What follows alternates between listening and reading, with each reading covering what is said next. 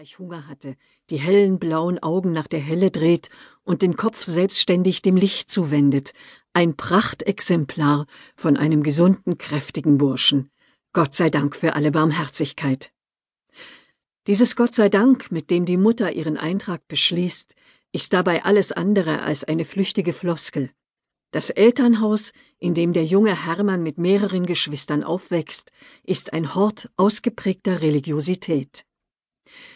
In diesem Vaterhaus wurden die Psalmen gesungen, die Bibel gelesen, wie nur katholische Priester ihr täglich Brevier verrichten.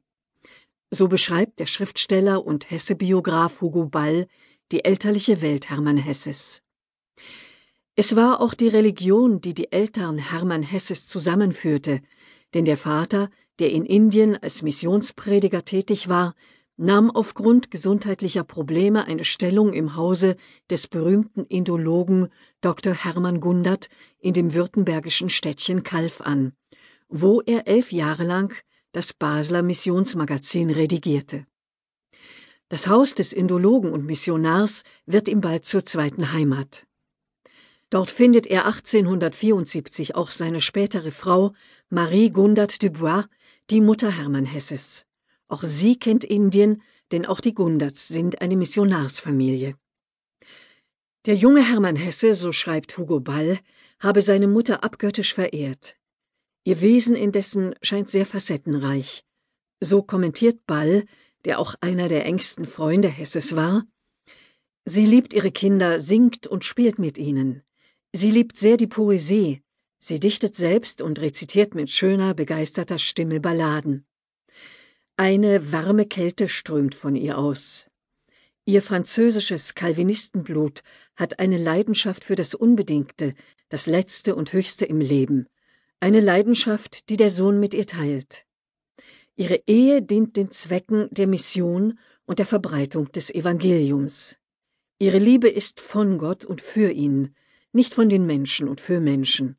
Sie liebt ihre Kinder, aber als Geschöpfe Gottes. Während die Kinder von der Mutter Choräle lernen, lernen sie vom Vater Gewissensstrenge. An Erziehung fehlte es nicht, es war eher zu viel davon vorhanden. Es war eine saubere, gepflegte, wohlanständige Erziehung, eine triebfremde Erziehung, so Hugo Ball.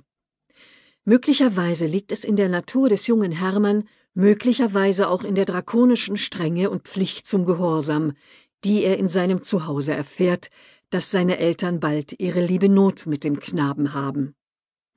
Den Zweijährigen beschreibt die Mutter in ihren Aufzeichnungen als unglaublich lebhaft und verwegen. Ein Jahr später notiert sie, Hermann entwickelt sich sehr rasch, ist sehr klug und unterhaltend, aber sein Eigensinn und Trotz sind oft geradezu großartig. Auch leide er an großer Heftigkeit. Nach Basel, als Hermann knapp vier Jahre ist, wird sein Vater in die Schweiz nach Basel berufen, wo die Familie sechs Jahre verbringt. Der Vater unterrichtet am abgelegenen Missionshaus. Die Kinder kommen nur selten in die Stadt und scheinen sich von Beginn an gut einzuleben. Die Ortsveränderung ändert freilich nichts an der Widerspenstigkeit des Sprösslings. Später besucht der eigensinnige Sohn die für Missionarskinder errichtete Knabenschule. Neben dem strengen Elternhaus lernt der Junge hier eine weitere Erziehungsinstitution kennen, die ihm anscheinend wenig Freude macht. Mutter Maria notiert. Hermann geht in die Kinderschule. Sein heftiges Temperament macht uns viel Not. Der Bursche hat ein Leben, eine Riesenstärke, einen mächtigen Willen. Es zehrt mir ordentlich am Leben, dieses innere Kämpfen gegen seinen hohen Tyrannengeist, sein leidenschaftliches Stürmen und Drängen. Gott muss diesen stolzen Sinn in Arbeit nehmen. Disziplinierende Maßnahmen werden ergriffen. Hermann, inzwischen sieben, verbringt für ein halbes Jahr ganze Wochen im Knabenhaus.